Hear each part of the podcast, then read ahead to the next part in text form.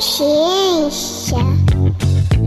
Oi, gente! Esse é o Escuta Ciência e eu sou a Letícia Sarturi. Eu sou o Júlio Ponce e hoje a gente tem um tema e uma convidada muito especiais. Pois é, hoje a gente vai falar sobre o possível retorno da poliomielite, as quedas aí em cobertura vacinal. E quem que tá com a gente hoje, Júlio? Quem está conosco hoje, eu espero acertar a pronúncia do nome, é a professora Etel Maciel, é da UFES, da Universidade Federal do Espírito Santo. Mas eu vou deixar ela se apresentar apresentar e contar um pouquinho mais dos projetos, de onde ela trabalhou e por que que ela é a convidada é, perfeita para falar desse assunto conosco hoje. Olha, Letícia, Júlio, um prazer estar aqui com vocês no Escuta Ciência. Estou é, muito feliz de estar aqui falando com esse, esse público que tem acompanhado vocês e quero parabenizar aí já pelo sucesso. É muito bom a gente dar voz, né, escutar a ciência e dar voz àqueles que fazem ciência e que estão aí, né, batalhando para nessa guerra de narrativas que a gente tem vivido aqui de forma tão intensa no Brasil e ter canais, né, como o de vocês que estão aí repercutindo, né, a, a ciência de fato, é, com as suas múltiplas incertezas, né, mas é muito importante que a gente tenha, né, um, um canal que o público possa confiar e acho que é, vocês representam isso muito bem, então estou muito feliz de estar aqui com vocês. Obrigada,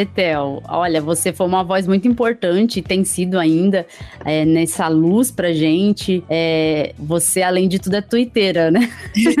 virei, né, Letícia? Virei. Não, não era. Então, o Júlio falou um pouquinho, né? Eu sou, eu sou enfermeira de formação é, e, e fiz o meu percurso na ciência é, escolhendo a epidemiologia. A epidemiologia é essa ciência né, que estuda, que, que, que determina o que faz com que as, que as doenças se espalhem e, e cheguem até as comunidades da forma que chegam. Então a gente estuda esses uh, como a doença se distribui, o que, que determina para que elas aconteçam da forma como acontecem. E é sempre em epidemiologia a gente sempre diz que o passado dá pistas importantes para o futuro, né? Então entender os padrões, entender por que as doenças elas elas acontecem da forma é, que, que ocorrem é importante para a gente fazer é, previsões, né? Entender o que pode acontecer no futuro. Então, a epidemiologia é essa ciência. Eu fiz aí o meu percurso do mestrado, doutorado, é, já desde a graduação eu escolhi a tuberculose, então foi a, a doença que eu é, estudei mais. É uma doença infecciosa, né? Eu, eu, eu, sou epidemiologista de doenças infecciosas, então a gente tem é, epidemiologistas que estudam várias vertentes, inclusive é, que não é, agravos que não são nem doenças, né? Como por exemplo a violência, é, e outros agravos, é, acidentes, né, é, e, e, mortes violentas, mas é, eu me especializei nas doenças infecciosas e mais especificamente ainda na tuberculose. A tuberculose é uma doença que tem milênios e nós ainda não conseguimos eliminá-la. Né? Estamos aí com uma estratégia da Organização Mundial de Saúde de eliminação da tuberculose é, e estamos nesse caminho. É, infelizmente, a pandemia da Covid ela teve um impacto impacto muito grande em várias doenças, né, no controle de várias doenças, dentre elas também a tuberculose. Atualmente, eu sou a presidente da Rede Brasileira de Pesquisa em Tuberculose, que é uma rede que congrega pesquisadores e pesquisadoras no Brasil inteiro, de diversas áreas, que vai aí desde a ciência básica até a aplicada, né, com pesquisas qualitativas, operacionais no serviço de saúde. Então, temos é, um grande número de, de pesquisadores e pesquisadoras e, que, que, e a rede tem 20 anos. É uma experiência, digo assim, bem sucedida, que tem sido utilizada até pela Organização Mundial de Saúde para outras doenças e outros países, como uma experiência bem sucedida, porque ao invés, Letícia e Júlio, e os, as pessoas que nos acompanham aqui, de nós competirmos entre nós, o que é bem comum na ciência, né? Os recursos são escassos e a gente e a gente está sempre competindo por eles. Pois nós é. É, agregamos, né? Então nós fazemos projetos que são multicêntricos cêntricos, que acabam ficando, eu diria assim, mais viáveis é, no Brasil, onde a gente tem pouco financiamento, né? E a gente pode olhar aspectos diferentes da doença, porque temos aí pesquisadores que são trabalham ali desde a bancada, né, nos laboratórios, é, até aqueles que estão na ponta ali no serviço de saúde. Então, a gente tem é, esse grupo que consegue aí é, ter um olhar maior, né, ou mais ampliado do problema, e com isso também a gente consegue se articular para poder é, concorrer a editais, né, que possam ser mais viáveis do ponto de vista é, do nosso país, onde a gente tem poucos recursos, né, então isso também ajuda muito. Então, é mais ou menos isso. Eu, eu, eu tenho, nas últimas pandemias e epidemias no Brasil, atuado, então, assim, é, a epidemia de febre amarela, a pandemia de Zika vírus, a, a pandemia de HIV, todas elas eu atuei é, e, e, muito próximo aí com o Ministério da Saúde, independente do governo né, em questão. Não foi diferente com a Covid-19, é, eu, eu, acompanhei, né, eu participei do, do Plano Nacional de Vacinação contra a Covid-19 lá no seu início, né? É, e agora eu sou membro do, do, do Comitê Técnico Assessor do PNI, que tinha uhum. sido extinto no início desse governo. A gente não. Esse comitê que é sempre muito atuante, a gente sempre atuou de forma muito intensa. Ele foi extinto logo ali no início do, do, do governo uh, atual e nós tivemos então uma recomposição dele agora no final desse. De, foi setembro específica, se não me engano, gente. Agora a gente fica meio confuso com essa história de pandemia com o tempo, né? Uhum. Mas foi esse ano, é, eu acho que a recomposição dele foi maio, a gente teve uma reunião ali no final de junho, depois nada mais aconteceu e agora ele está sendo recomposto. Então, eu, eu sou a representante é, da Associação Brasileira de Saúde Coletiva no PNI. Então, só para gente, né, para dar para os nossos ouvintes uma visão mais geral, né, do que de como que eu cheguei aqui. pois é, vimos aí, olha, muita atuação mesmo da Etel. A gente fala das atuações na, na rede, né, no Twitter, porque é lógico, muita gente da ciência foi para as redes sociais por necessidade mesmo. A gente via aí muita gente perdida, confusa, numa guerra de informações. E eu acho que isso foi muito importante. E, e obrigada, viu, Etel, por ter tido a coragem de também estar tá lá, porque senão a gente é, acaba muito sozinho, né? Porque é muita gente querendo falar a informação correta, esclarecer a população, mas tem muito mais gente querendo fazer o oposto, deixar a população uhum. confusa e, e ali disseminar desinformação, né? E, e esse é um grande problema. Bom, como, bom, como todo mundo pode ver, a gente está com uma convidada muito especial para falar desse tema. E eu já começo assim, colocando uma, uma coisa que é chocante, né? Que a gente está mesmo em risco de retorno na da polio em vários países, né? A gente já teve casos é, em países da África, no Malawi, a gente teve caso documentado, nos Estados Unidos também. E, e isso já traz uma preocupação. Então, eu queria saber, Théo, qual a sua avaliação aí desse risco, né? A avaliação sobre esse aparecimento de casos da doença em países que tinham aí algum controle sobre a doença, né? Aqui nas Américas, nos Estados Unidos, por exemplo, há três décadas, né? A gente já tem esse controle da doença. Na África, no Malawi, parece que é, é 10 anos faz que eles tinham controlado e apareceu o caso. Qual a sua avaliação sobre esse momento aí que a gente está vivendo? Então, Letícia, eu considero um momento assim muito grave. Nós estamos, uh, eu diria se a gente fizer um paralelo com aquele livro do Gabriel Garcia Marques, Crônica de uma Morte Anunciada, é muito parecido. No livro ele conta assim, né, um dia da vida do, do Santiago que teve ele, ele encontrou com várias pessoas, várias pessoas poderiam ter impedido o, a morte dele, né, o assassinato dele, e ninguém faz nada. É, é mais ou menos assim que nós estamos vivendo no Brasil. Nós temos todas as condições para o retorno da poliomielite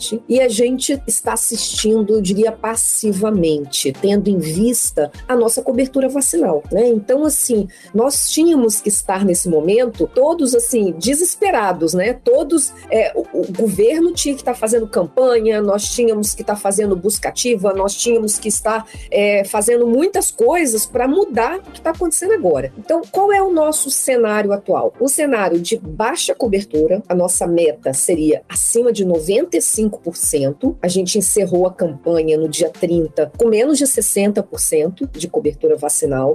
É, nós, alguns estados, inclusive, uh, fizeram a prorrogação da campanha, né, até agora é, outubro, final de outubro. Aqui o meu estado mesmo foi um deles, então vários estados estão prorrogando a campanha porque não atingiram, né, a gente não atingiu nem 70%, é, que seria, vamos dizer assim, o mínimo desejável, né? Nós temos um outro problema que é a, há uma recomendação da Organização Mundial de, Sa de Saúde que os países elas substituam a vacina, que é a VOP, a vacina oral né, de poliomielite, a VOP, pela VIP, que é a vacina inativada de poliomielite. Né? Então, o Brasil já tem mais de 10 anos que fez essa substituição no esquema básico. Então, a gente tem três doses de vacina de vírus inativado, que é intramuscular. Então, o nosso famoso Zé Gotinha, que foi importantíssimo, né, que é o mascote da nossa, do nosso Programa Nacional de Imunização, é, foi responsável pela, pela eliminação, né, pela erradicação, pela eliminação da poliomielite. A gente ainda não erradicou, mas assim, para a eliminação da poliomielite é, em várias regiões do mundo, pela facilidade com que é, né, para você levar para todos os locais, para você fazer uma vacinação ampla. Então, a gotinha é muito mais fácil. Você precisa é apenas, né, de uma pessoa. Você não precisa de seringas, agulhas, profissional treinado, né? Então, é muito mais fácil a gente atingir um público maior. Então, a, a, a vacina, a VOP, né, a vacina de vírus atenuado, que é a vacina oral, então aquele vírus enfraquecido, né, para quem está nos acompanhando aqui, ela foi muito importante, importantíssima. Mas a ciência foi evoluindo e a gente viu que a vacina de vírus inativado, que é intramuscular, né, tem essa dificuldade, porque para você levar, você vai precisar de profissional treinado, você vai precisar de, de, de mais insumos, né? Mas é uma vacina que oferece praticamente não tem nenhum risco. Os efeitos adversos são muito, muito é, pequenos, mais dor local, a gente não tem, né? É, então é uma vacina, vamos dizer assim, é, que evoluiu da, do, do, do Zé Gotinha, que é um de vírus atenuado, que a gente não pode dar para pessoas que, que, estão, por exemplo, gestantes, é, imunossuprimidos, né? Então tem aí um, um, uma série de, de restrições dessas vacinas de vírus atenuados. É, e aí a Organização Mundial de Saúde, já cerca aí de uns 15 anos, orientou para que os países que já tinham atingido uma, uma eliminação substituíssem a vacina e usassem só vírus inativado é, e não usassem mais vírus atenuado. O Brasil faz um misto, usa no esquema básico a vacina de vírus inativado, então usa essa VIP, né, intramuscular, e faz no esquema de reforço a vacina de vírus atenuado, a vacina oral, tá certo? Então é esse é o nosso esquema. O que que acontece e qual é o problema agora? Essa vacina de vírus atenuado, ainda que ela, vamos dizer assim, é quando a gente faz uma cobertura grande, ela substitua o vírus selvagem, né, aquele que vai provocar doença mais grave, mas você ainda tem alguma atividade viral, né? Você ainda tem, ele tá, tá ali atenuado, enfraquecido, mas tem atividade viral. E num cenário onde você tem pessoas tomando a vacina oral, né? Essa vacina, esse vírus sendo é, é, metabolizado, mas defecado, né? É, sendo eliminado nas fezes das pessoas e podendo aí entrar numa, numa, em regiões, né? Onde não tem saneamento básico adequado, onde você não tem esgoto tratado, passa a ser um fator de risco também para a circulação desse vírus. A gente passa a ter vírus atenuado circulando. Então, é, foi o que aconteceu, é o que está acontecendo no Reino Unido, que foi o primeiro a alertar é, o mundo de que nas amostras de esgoto estavam circulando o vírus vacinal. Então, isso é um alerta, porque a gente pode ter casos é, de poliomielite pelo vírus vacinal. E logo em seguida, menos de um mês depois do alerta do Reino Unido, que não tinha caso nenhum, mas detectou no, nas amostras né, de, de, de esgoto, nós tivemos o primeiro caso nos Estados Unidos, que já não tinha caso de poliomielite há mais de 30 anos. Devido a que? Exatamente esse vírus vacinal circulando nas águas de esgoto, tá certo? Então, se o vírus, mesmo atenuado, encontra alguém suscetível, a gente tem aí um ambiente para produção de doença. E nós tivemos agora, na semana passada, o caso do Pará, da criança, né, é, no, do Pará, que fez com que as autoridades ficassem aí, é, a gente já está no estado de alerta no Brasil, desde do, do caso é, dos Estados Unidos, né, porque como a gente está na mesma região das Américas e a mobilidade, né, entre é, gente, as viagens, né? As pessoas vêm, pessoas vão, então é possível que a gente tenha esse, essa, né, trazer né, esse, esse vírus vacinal e ele pode ser, se espalhar. É, nós temos aí o caso do Pará. O caso do Pará, no primeiro momento, nós achamos que fosse poliomielite por vírus vacinal, né? Então, assim, é, que poderia ter sido uma transmissão por esgoto, por água, né? É, algum, por esse veículo. Acontece que na sexta-feira o Ministério, então, é, colocou uma nota, né, de que era a criança tinha tomado a vacina e dois dias depois tinha desenvolvido os, os, os sintomas, os sinais e sintomas, né? O mais provável é que fosse um efeito adverso. Isso é muito importante a gente dizer aqui, é, para que a gente não estimule, né? É, para que a gente deixe bem é, registrado essas diferenças e por que elas acontecem. É, em geral, mesmo essas vacinas de vírus é, atenuado, elas dão pouquíssimo efeito adverso. Mas o que nós temos? Um esquema errado dessa criança. Essa criança, hoje, a gente só dá o esquema com a vacina oral se a criança tiver tomado a vacina de vírus inativado no esquema básico. Então, o cartão da criança não havia um erro. Ela não foi vacinada com esquema básico de vírus inativado, porque aí o reforço faria um sentido. Ela já estaria, né, protegida e aí você só daria um reforço. O que, que aconteceu?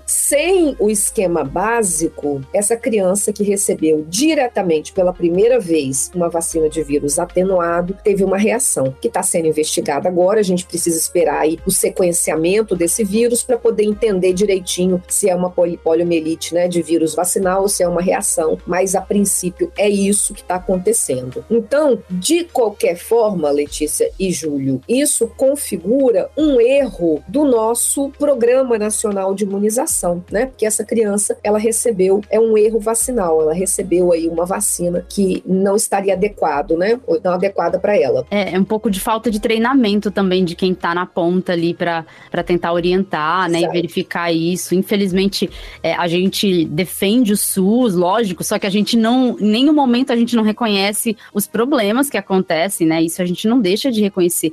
E graças ao SUS a gente tem essas vacinas disponíveis. É, o, que, o que a gente tem que ressaltar que, por exemplo, esse caso não é o vírus da polio selvagem. Isso. Os países que a gente está falando que teve caso são países que detectaram o vírus selvagem, né? Não é um vírus final que pode circular nessa situação como que a Etel expôs aí pra gente. Isso é bem e importante. Eu achei, e eu achei muito importante a, eh, a, a explicação da professora Etel, porque mostra quão complexo que é a gente tratar com uma doença infecciosa que a gente já conhece e faz Isso. a gente entender melhor algumas ações que a gente teve que tomar e conforme a gente foi conhecendo mais, a gente mudou, a gente adaptou, a gente atualizou com a Covid, né? Então, uma doença que a gente já tem tanto conhecimento, que a gente tem avanço, a gente ainda está é, descobrindo, né, detectando formas aí em que, mesmo que eu tenha um protocolo muito bem pensado, é, ainda pode acontecer falhas e me traz uma outra preocupação, né, que é mostra quão importante é esse acompanhamento uhum. e quão necessário é a gente fortalecer o SUS, né? A gente notando esse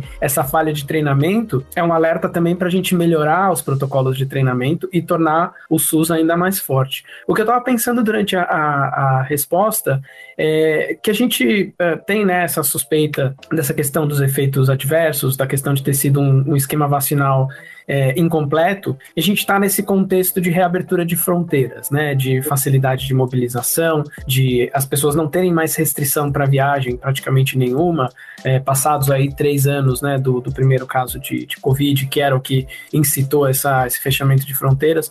Então, a minha pergunta é, é, é mais para a gente é, perceber, né, a, a, o momento crítico em que a gente está. A gente vive um, um, uma real ameaça do retorno da polio, é, como uma pandemia, como uma epidemia como mesmo que seja uma coisa localizada, mas uma coisa que represente um risco para a saúde pública? Sim, Júlio, porque nós temos as condições com essa baixa cobertura vacinal, porque olha só, quando você tem essa baixa cobertura vacinal é, conjugada com crianças que estão suscetíveis, porque elas não foram vacinadas, é, elas não, o organismo né, não conhece o vírus, não, não tem resposta é, imunológica construída né, constituída para ele, é, e você expor essas crianças, mesmo que seja ao vírus vacinal, passa a ser um problema, passa a ser um problema.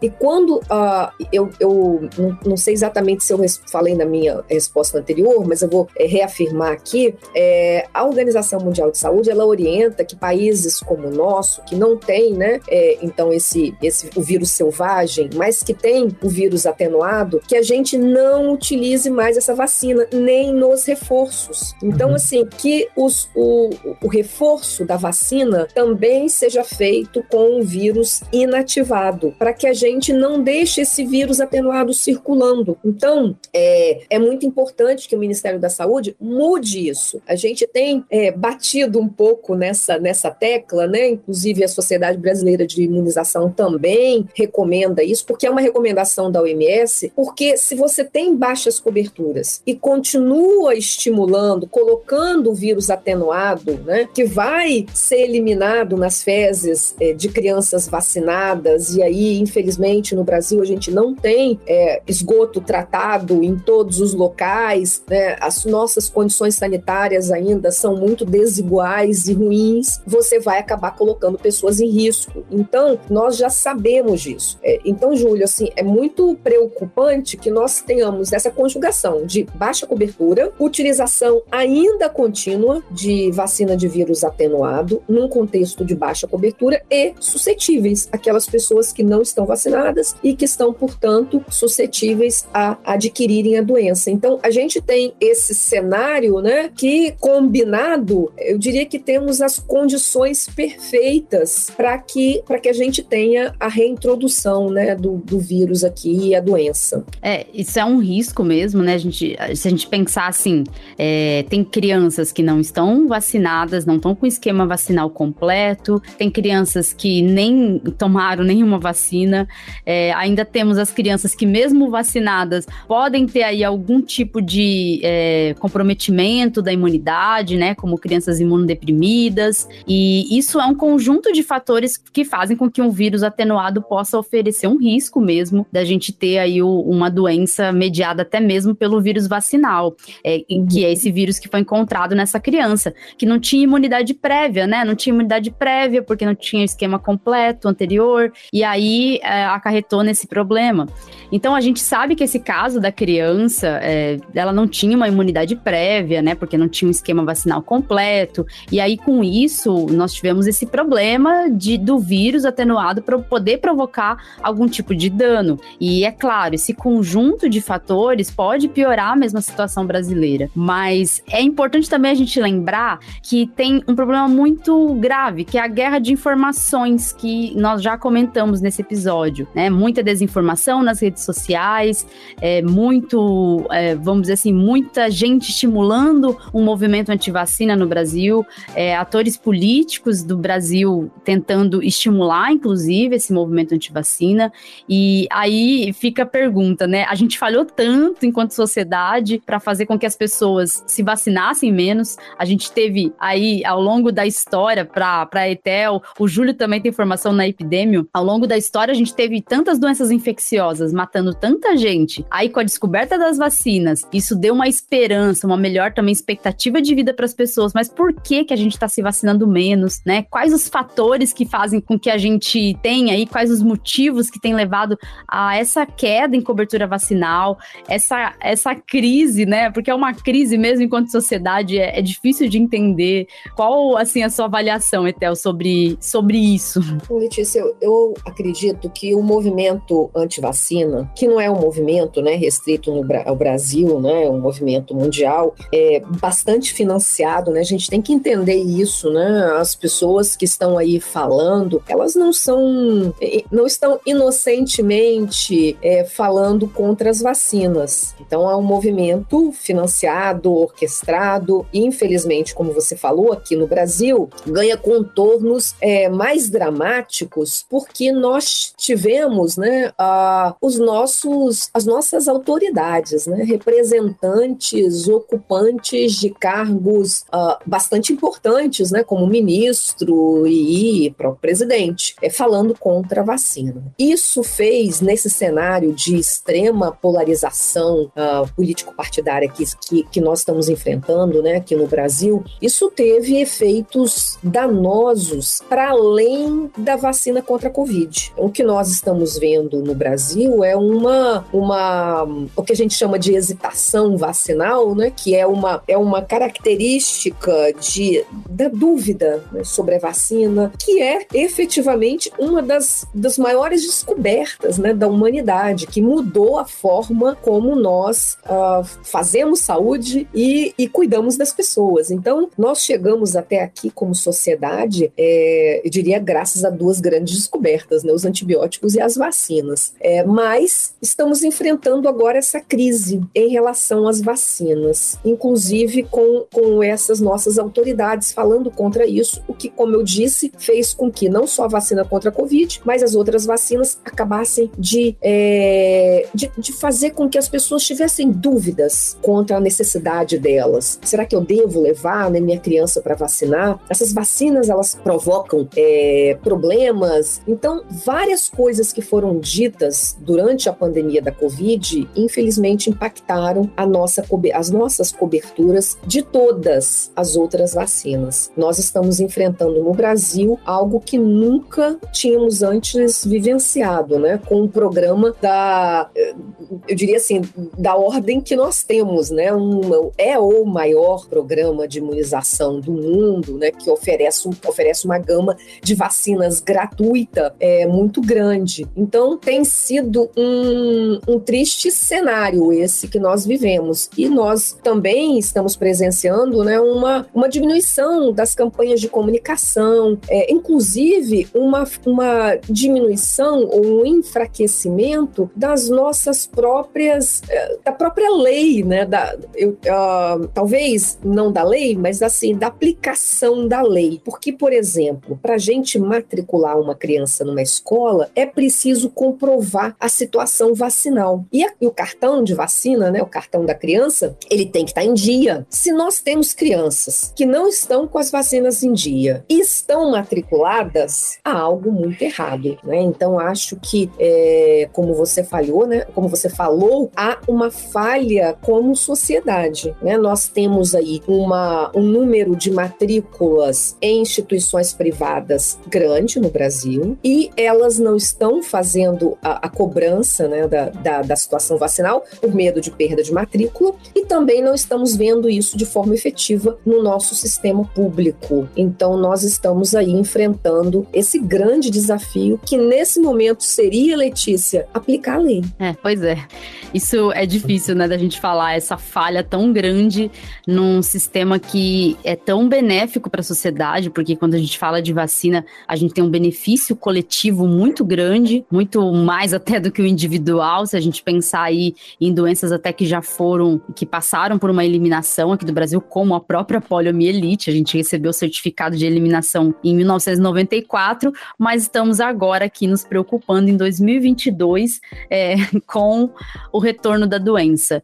É, eu fico bem preocupada mesmo. Eu acho que a gente vive um problema sério, é, não só dessa, desse, dessa questão de, é, da, da falta da aplicação da lei, também desse problema sério de discurso anti-vacina de quem deveria estimular a vacinação, mas também, como você falou, é, teve corte em campanha de vacinação, as campanhas de vacinação, inclusive campanhas publicitárias de vacinação, vamos dizer assim, foram cortadas desde 2019, então é, isso é, causa um, tem um impacto muito grande. Tem pais e tem mães que, se não verem a chamada para a campanha, talvez não vão lembrar de vacinar, e às vezes não são anti-vacina, não aderiram ao movimento anti-vacina, mas faltou ali um estímulo, né, para que essa vacinação fosse de fato ali concluída, né, e que as crianças ficassem protegidas. Por isso, eu acho que assim, como mensagem final, eu acho que é bom a gente fazer esse estímulo para os pais e para as mães, para os responsáveis que vão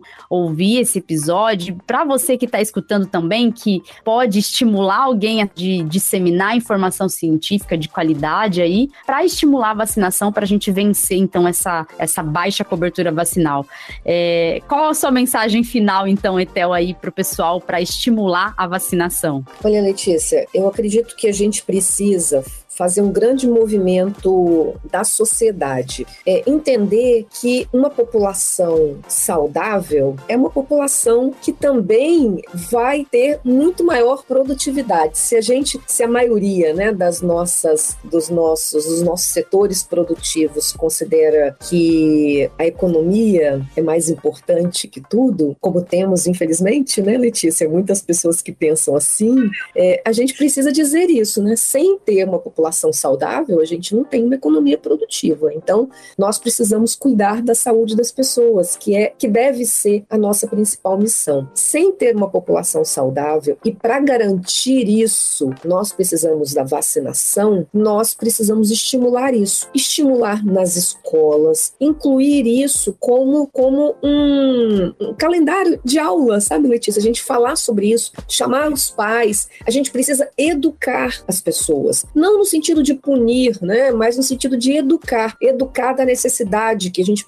da necessidade dessa vacinação para a gente proteger todo aquele coletivo da escola. A gente precisa que os empresários levem esse discurso para suas empresas, para suas indústrias. Nós precisamos que esses setores do Brasil entrem na campanha de vacinação, também educando aos seus trabalhadores. Nós precisamos que todos os setores da sociedade compreendam a importância da vacinação. Para isso, Letícia, a gente vou fazer aqui um paralelo com a nossa vacinação animal, pensando que a gente vive, né, numa saúde global que precisa da nossa fauna, nossa flora, né, é, e, e, e, os, e os humanos aqui juntos. Mas mesmo para os nossos é, produtores, né, aqui no, no Brasil, se a gente não tem o certificado de vacinação, a gente não consegue exportar, né? Se a gente não tem a, a saúde dos animais de forma é, certificada, isso significa vacinação em dia, a gente não consegue também movimentar a economia desse setor. Então, a vacinação ela é importante não só nos humanos, mas os animais também. Lembrando que a gente tem aí um, um como a gente viu, tanto na Covid quanto na monkeypox agora, como várias outras doenças, a gente tem transmissão de animal para humano, de humano para animal. Então, é muito importante que a gente permaneça com todas as vacinas de toda a sociedade em dia, para que a gente tenha uma sociedade, além de ser mais saudável, também mais produtiva. Muito bom. Eu acho muito bacana essa mensagem da responsabilidade individual em relação a um bem coletivo, né? Que a gente deveria realmente se perceber como parte de uma sociedade. É, eu gostaria então, para a gente finalizar, de agradecer, dizer que foi uma, uma honra e um prazer. É, eu aprendi demais escutando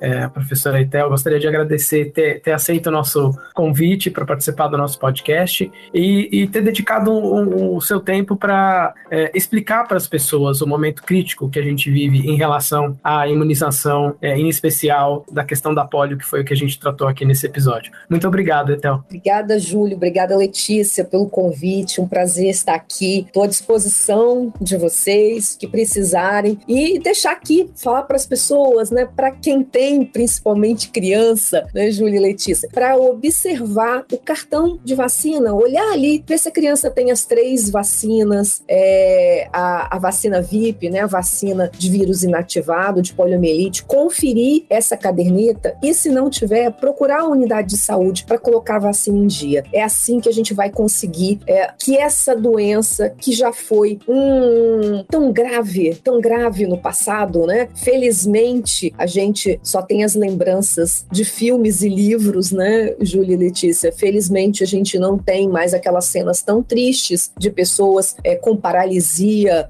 né, nos membros inferiores, sem conseguir realizar suas atividades, impactando toda a qualidade de vida da, daquela criança, né, até sua vida adulta. Então, felizmente, essas cenas ficaram nos livros, né? É, mas para que isso continue a acontecer, a gente precisa aumentar a nossa cobertura vacinal. E aí, cada vacina importa e, e é fundamental que as famílias né, observem e coloquem a vacina das suas crianças em dia. Um abraço. É isso aí, gente. Obrigada, Etel. A gente vai ficando por aqui. Lembre-se que a responsabilidade de viver em sociedade é de todos.